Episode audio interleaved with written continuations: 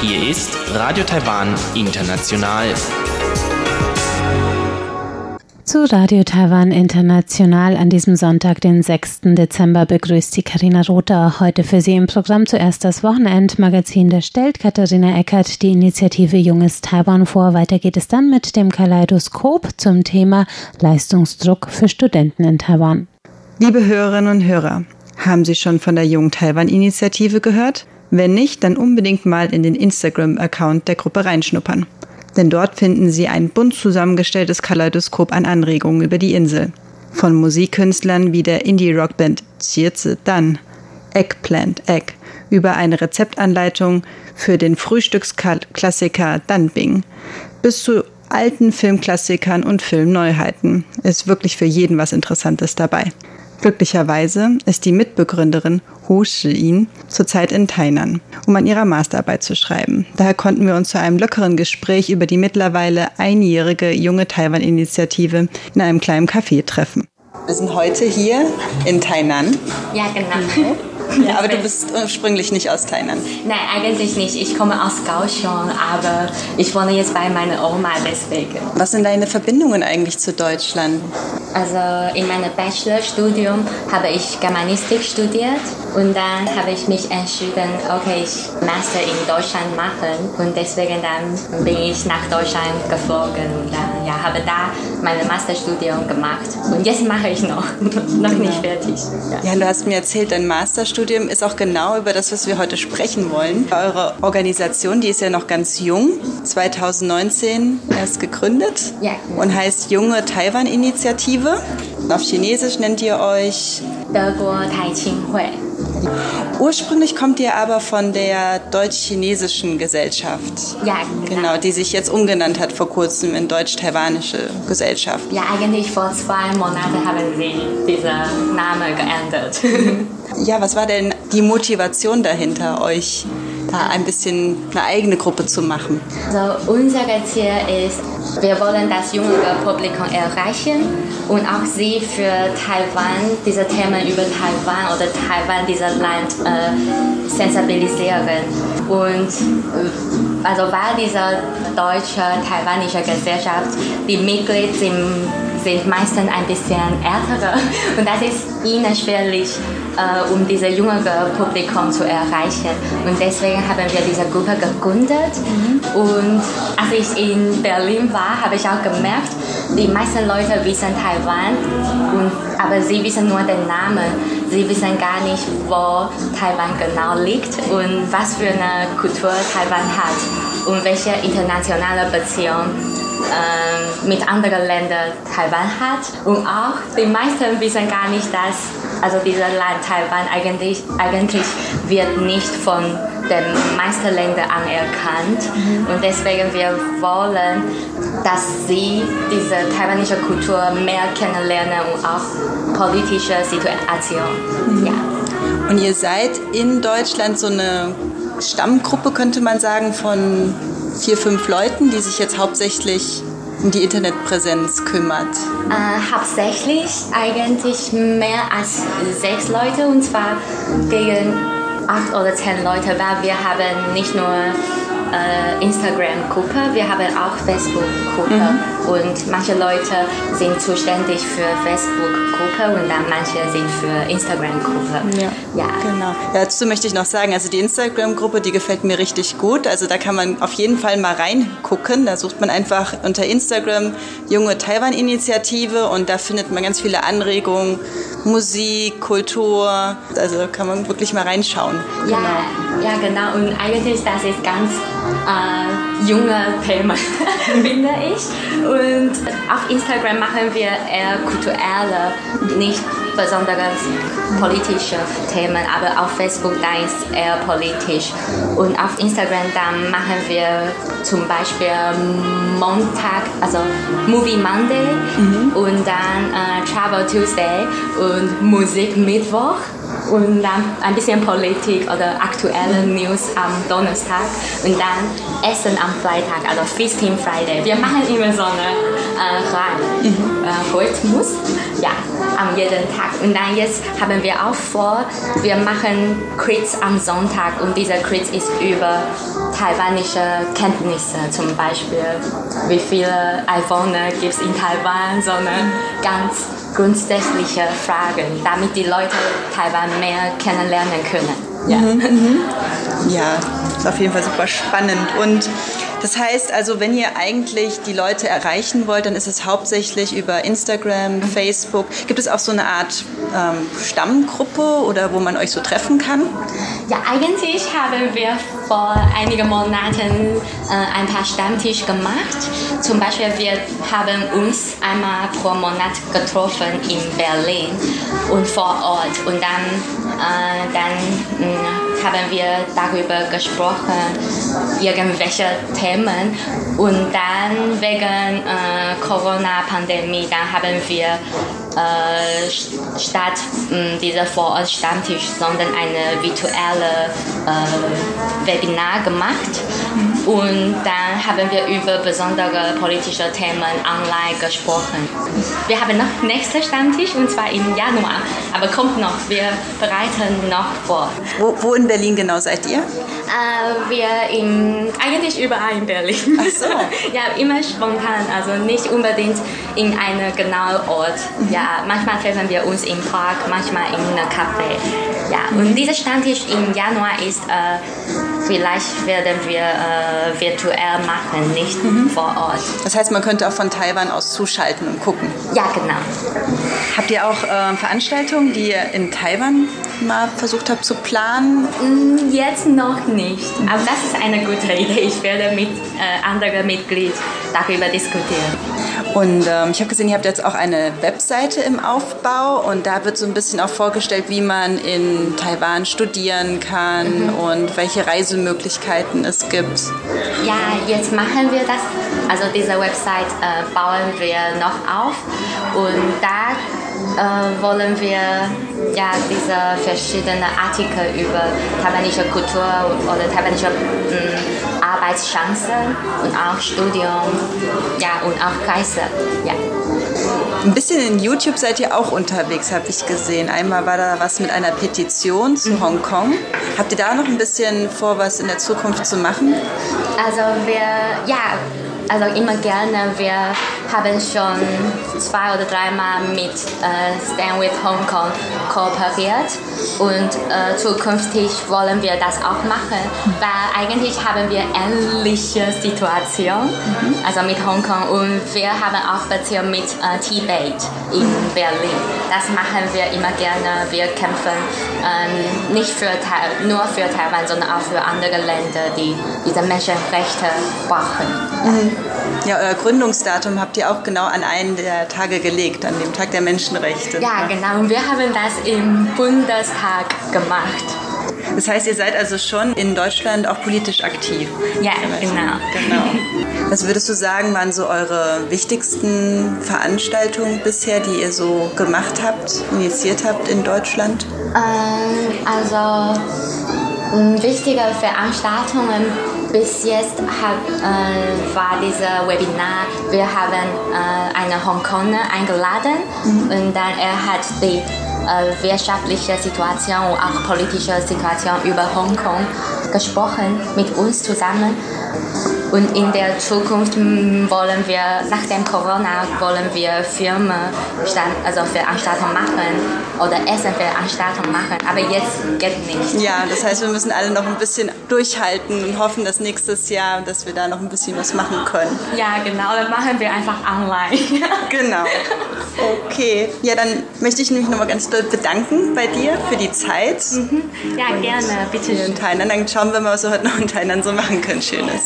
Ja. Okay, dann vielen Dank fürs Gespräch. Danke dir. Tschüss. Bevor ich mich bei Ihnen verabschiede, möchte ich Sie noch über einen Online-Filmabend der Jungen Taiwan-Initiative aufmerksam machen. Am Mittwoch, den 16. Dezember, wird um 19 Uhr der Dokumentarfilm Taipei Love gezeigt, der das Thema der gleichgeschlechtlichen Ehe in Taiwan behandelt. Mit dabei ist auch die Regisseurin des Dokumentarfilms Lucy Liu und der Politikwissenschaftler Frederik Krumbein. Also einfach auf der Facebook-Seite der Jungen Taiwan-Initiative auf die Veranstaltung Taipei Love klicken und dann sich unter unter dem angegebenen Link anmelden.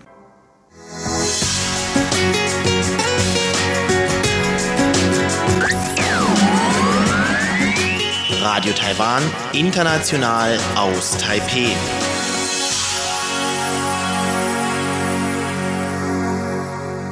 Im Kaleidoskop sprechen jetzt Chiu Bihui und Sebastian Hambach über seelische Probleme und den Druck von taiwanischen Studenten.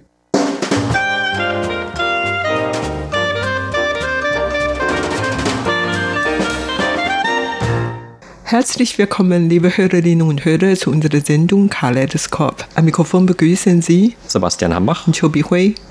In Taiwan, da haben einige Selbstmordfälle oder versuchte Selbstmordfälle an Universitäten jetzt in diesem Herbst zu größeren gesellschaftlichen Diskussionen geführt, welchen Lerndruck denn die jungen Leute haben oder was sonst dazu führen könnte, dass anscheinend so viele junge Studenten und Studentinnen recht unglücklich sind mit ihrem Leben und zwar so, dass sie sogar ihrem eigenen Leben dann ein Ende setzen wollen. Und zum Beispiel an der National Taiwan University, Taiwans bekanntester und renommiertester Universität, da gab es zwei Selbstmorde und einen Selbstmordversuch also innerhalb von nur sehr kurzer Zeit. Und im Anschluss hat man dann auch noch mehr Berichte in den Medien gehört von anderen Universitäten, wo es auch ähnliche Vorfälle gab. Also das Ganze ist wirklich kein Einzelfall und dementsprechend besorgt haben sich dann natürlich auch viele gezeigt. Also zumal auch die Universitätsverantwortlichen haben sich dann gefragt, ob das auch in ihrer Verantwortung liegt oder was sie besser machen könnten. Und natürlich auch viele Eltern haben sich dann besorgt gezeigt, weil sie vielleicht oftmals gar nicht genau wissen, was eigentlich ihre Kinder durchmachen müssen an den Universitäten oder dass sie vielleicht auch so ein bisschen den Kontakt dann zu ihren Kindern verlieren, gerade in einer Zeit, wo diese jungen Erwachsenen sehr mobil sein sollen und vielleicht auch nicht irgendwo in der Nähe auf eine Universität gehen, sondern zum Beispiel von Ost- oder Südtaiwan aus in das ferne Taipei reisen müssen. Also auf jeden Fall hat man verstärkt über diese Thematik wieder diskutiert und sich gefragt, was man dann auch besser machen kann. Ja, und tatsächlich, das passierte eigentlich schon sehr oft. Nur die Medien haben wohl in der Vergangenheit nicht so intensiv darüber berichtet. Immerhin, Nationale Taiwan-Universität ist, wie du vorhin gesagt hast, diese bekanntesten Eliten-Universität in Taiwan. Was da passierte, würde von den Medien mehr diskutiert. Und gerade so in einem kurzen Zeitraum sind zwei Menschen Selbstmord begangen und dann einen Selbstmordversuch Zwei sind inzwischen gestorben und eine ist schwer verletzt. Eigentlich nicht nur die drei Fälle an der Nationalen Taiwan-Universität. Später am 14. November hat ein Studenten aus der Danjiang-Universität auch Selbstmord versucht und am 18. noch ein Student an der Yangmin-Universität Selbstmord versucht. Abgesehen von diesen Fällen, es gibt bestimmt noch vier andere. Wie gesagt, man diskutiert nicht so viel darüber und die Medien haben wohl auch nicht so viel Interesse an solche Fehler, aber das gibt ja, das passiert eigentlich schon immer oft. Meine Tochter sie hat früher an der Nationalen Taiwan-Universität studiert und während ihrer Studiumzeit hat sie mehrmals mir erzählt, was die anderen Kommilitone denkt oder gemacht hätten. Und sie hat schon ein paar Mal von Selbstmordversuch ihre Kommilitone gesprochen. Also sie hat Theaterwissenschaft studiert und ihre Kommilitone hatte also zwei, drei hatten mal versucht, Selbstmord zu begangen. Ich kann mich noch daran erinnern, eine Nacht um 4 Uhr oder 5 Uhr, eigentlich Frühmorgenstunden, ist sie erste von der Uni zurückgekommen und hat mir dann erzählt, dass eine Freundin eine Kommilitonerin Selbstmord begangen hatte. Und meine Tochter und äh, ihre anderen Freundinnen haben zusammen diese Freundin ins Krankenhaus gebracht und so weiter. Sie ist dann gerettet worden, weil, wie gesagt, ihre Kommilitonerinnen waren bei ihr gewesen und hat sie sehr schnell aufgedeckt und so, dass sie dann gerettet worden ist. Aber das ist natürlich ein Glück von ihr. Aber nach meiner Tochter hat diese junge Dame in den darauffolgenden Zeiten auch nochmal versucht, Selbstmord zu begehen. Und es scheint so, dass ihr Problem eigentlich gar nicht gelöst worden ist.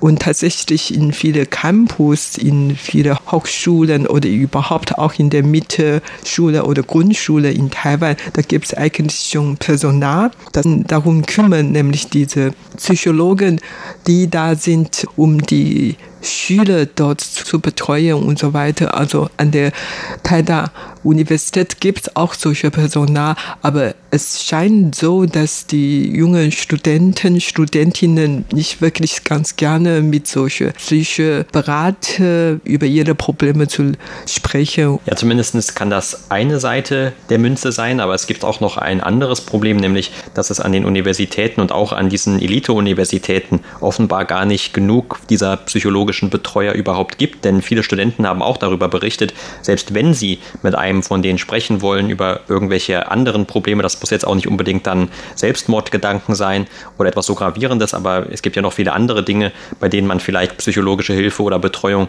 gerne in Anspruch nehmen möchte als Student. Die sagen also, dass sie dann selbst dann, in so, wenn sie selber gewillt sind, zwei oder sogar drei Wochen manchmal warten müssen, bis sie überhaupt dann einen Termin bekommen bei einem solchen Betreuer. Und zum Beispiel ganz konkret bei dieser Nationalen Taiwan-Universität, da wurde dann bekannt, dass es im letzten Jahr 11.390 Fälle gegeben hat von solchen Betreuungsfällen.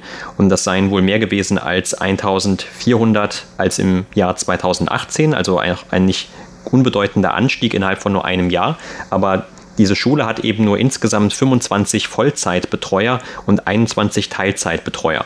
Und das hat dann bei einer so hohen Anzahl dazu geführt, dass eben tatsächlich dann anscheinend viele von diesen Studenten, die Hilfe brauchten oder gerne gehabt hätten, warten mussten. Inwiefern das dann dazu geführt hat, dass einige sich dann umgebracht haben. Das lässt sich wahrscheinlich auch nur ganz schwer beurteilen, aber man kann auf jeden Fall sagen, dass hier bei dieser Infrastruktur sozusagen innerhalb der Universitäten schon ein Flaschenhals besteht.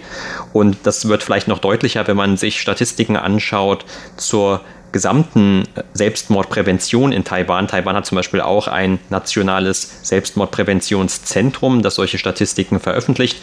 Und der Bildungsminister, als er im November dazu befragt wurde, hat dann auch ein paar dieser Statistiken genannt. Er sagt zum Beispiel, dass alleine in diesem Jahr bis dahin 76 Studenten in Taiwan Selbstmord begangen hätten. Also was wir gerade erwähnt haben, waren dann wirklich nur ein paar dieser Einzelfälle, die dann von den Medien auch stärker berichtet wurden oder die stärker in diese öffentliche Aufmerksamkeit gerückt sind.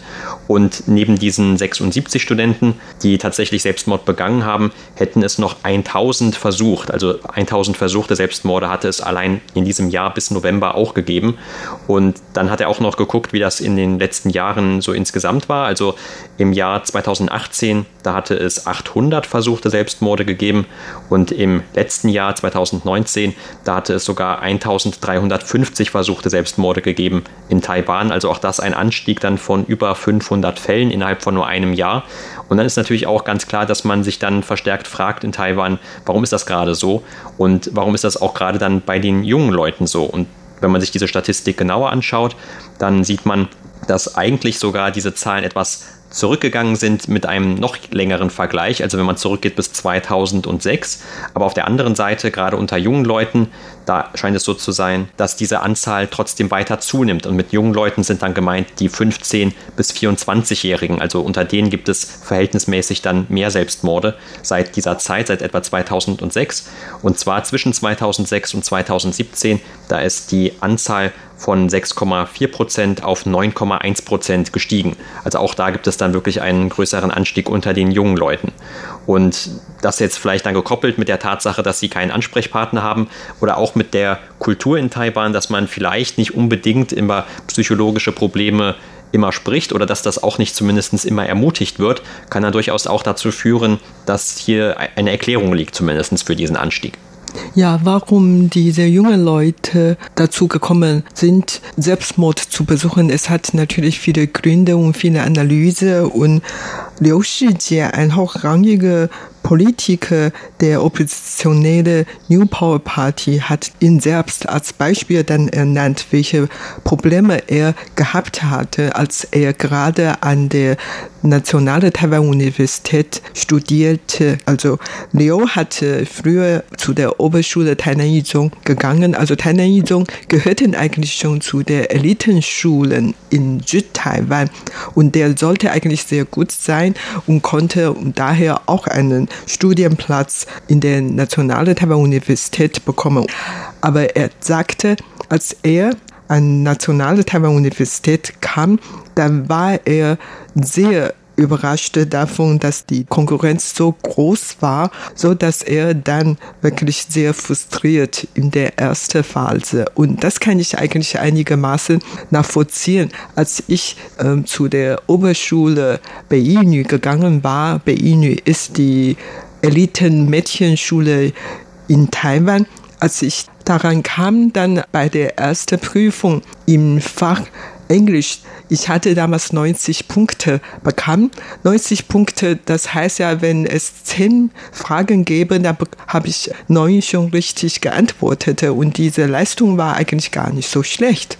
Allerdings, wenn ich guckt, das anderen Kommilitonen, die vielleicht alle 100 Punkte bekommen hatten, dann ist meine 90 Punkte natürlich nicht großartig. Und das ist natürlich auch damals ein Schock für mich. Und ich habe mich gar nicht damit gerechnet, dass die Konkurrenz so groß sein konnte. Aber der Druck war wirklich so groß. Und daher diese Liu Shijie von der New Power Party dann hat gesagt, als er an der Eliten-Universität ankam, Anfangs war er wirklich sehr schockiert und auch sehr frustriert, weil seine Leistungen, bisherige Leistungen nicht wirklich so gut, wie er gedacht hatte. Und er muss ja dann mit äh, anderen Kommilitonen Konkurrenz machen.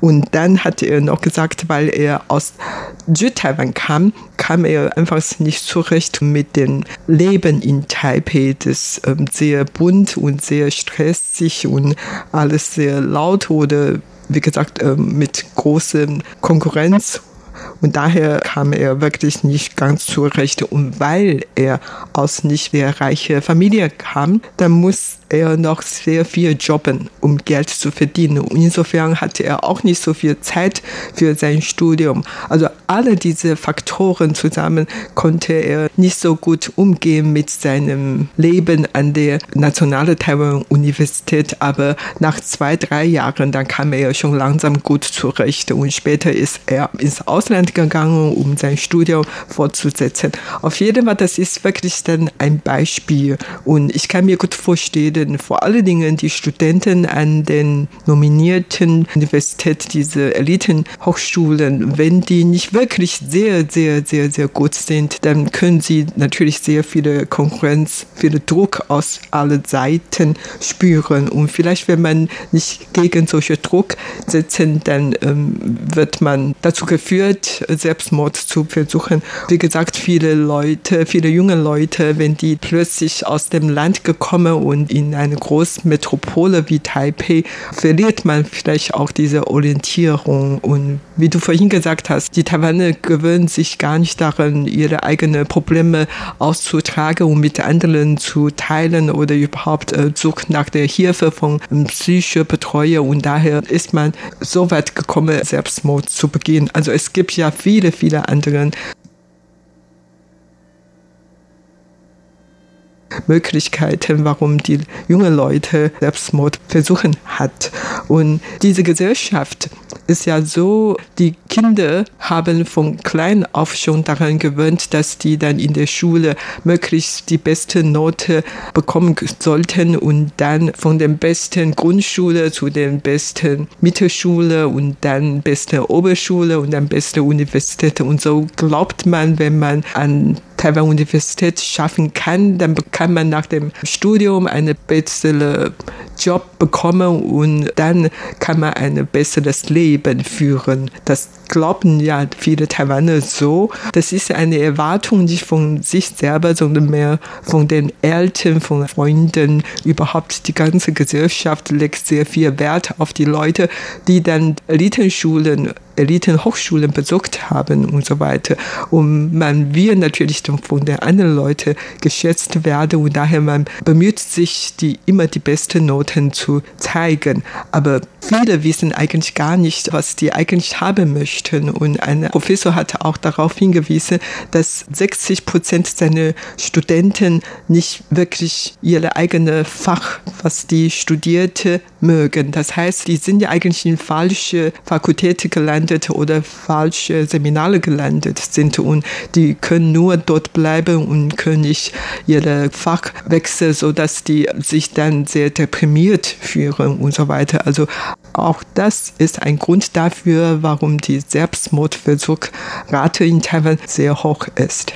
Ja, und für den Selbstmord an sich, da gibt es natürlich sehr viele Gründe und man kann jetzt auch nicht alles einfach auf diesen Prüfungsstress oder Lernstress abschieben, sondern da können auch die Persönlichkeit eine Rolle spielen oder Erfahrungen, die man in der Vergangenheit gemacht hat, die sind wohl auch mit ausschlaggebend. Ich habe dann auch im Anschluss an diese ganzen Fälle zum Beispiel auch ein Interview mit einer Psychologin hier aus Taiwan gehört, die darüber gesprochen hat und die dann auch gesagt hat, also man kann das nicht einfach nur an einem einzigen Grund alles festmachen, aber sie sagt gleichzeitig auch, dass alle diese Gründe, die man so gemeinhin hört, insgesamt doch auch mit dazu beitragen können, dann bei manchen Personen, dass sie dazu führen, dass sie dann Selbstmord begehen wollen.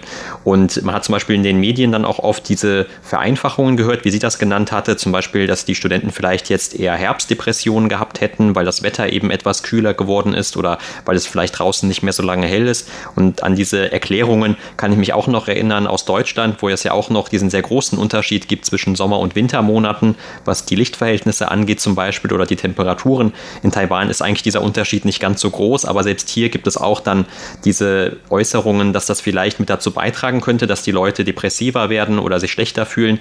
Und das kann also zumindest auch wieder ein Grund sein. Also man kann das vielleicht auch nicht ganz dann außen vor lassen und muss das auch mit ein bisschen begründen.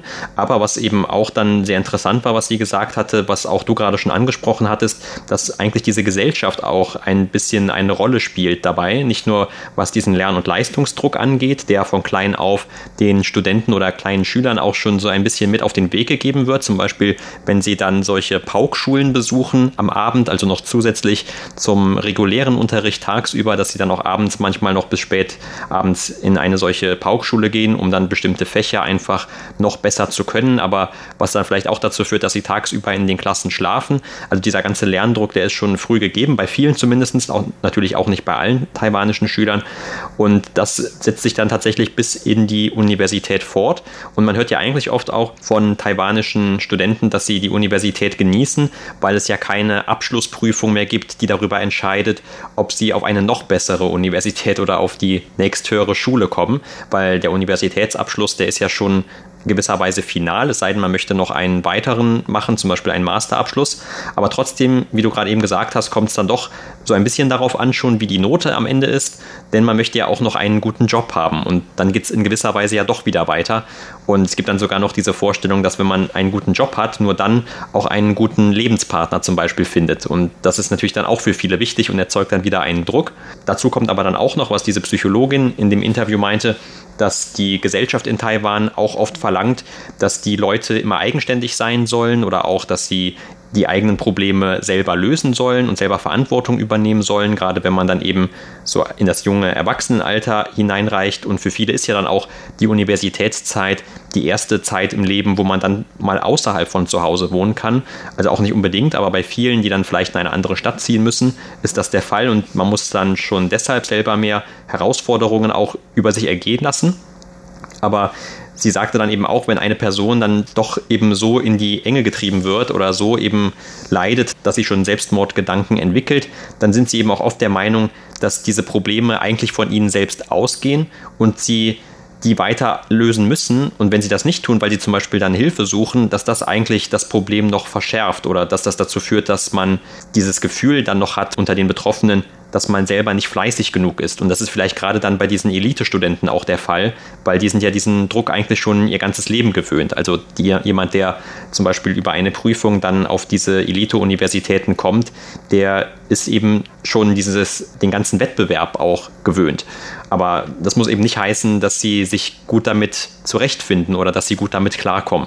Und das hat dann eben auch diese Appell von dieser Psychologin und auch was man jetzt öfter dann gehört hat von den Verantwortlichen in der Universität zum Ergebnis, die dann sagen, also man sollte sich eben mehr Gedanken darüber machen, wie es den Menschen um einen herum geht. Also nur weil die vielleicht gute Noten haben, heißt das nicht unbedingt, dass sie sich auch gut fühlen, sondern das hat ja auch viel dann mit einer Verhältnismäßigkeit zu tun, wie du gerade auch gesagt hast. Also wenn, wenn die Hälfte der Klasse 100 Punkte hat und man selbst hat dann nur 95, dann ist das ja schon automatisch weniger wert, als wenn vielleicht die Hälfte der Klasse nur 50 Punkte hat und man hat 95. Und trotzdem ist es nicht objektiv eine schlechte Note. Also das kommt dann auch sehr auf den einzelnen, die einzelne Person hier an. Das war's für heute in unserer Sendung Kaleidoskop. Vielen Dank für das Zuhören. Am Mikrofon waren Sebastian Hambach und Chobi Hui. Das war's für heute von Radio Taiwan International. Am Mikrofon verabschiedet sich Karina Rother. Danke fürs Zuhören. Bis zum nächsten Mal.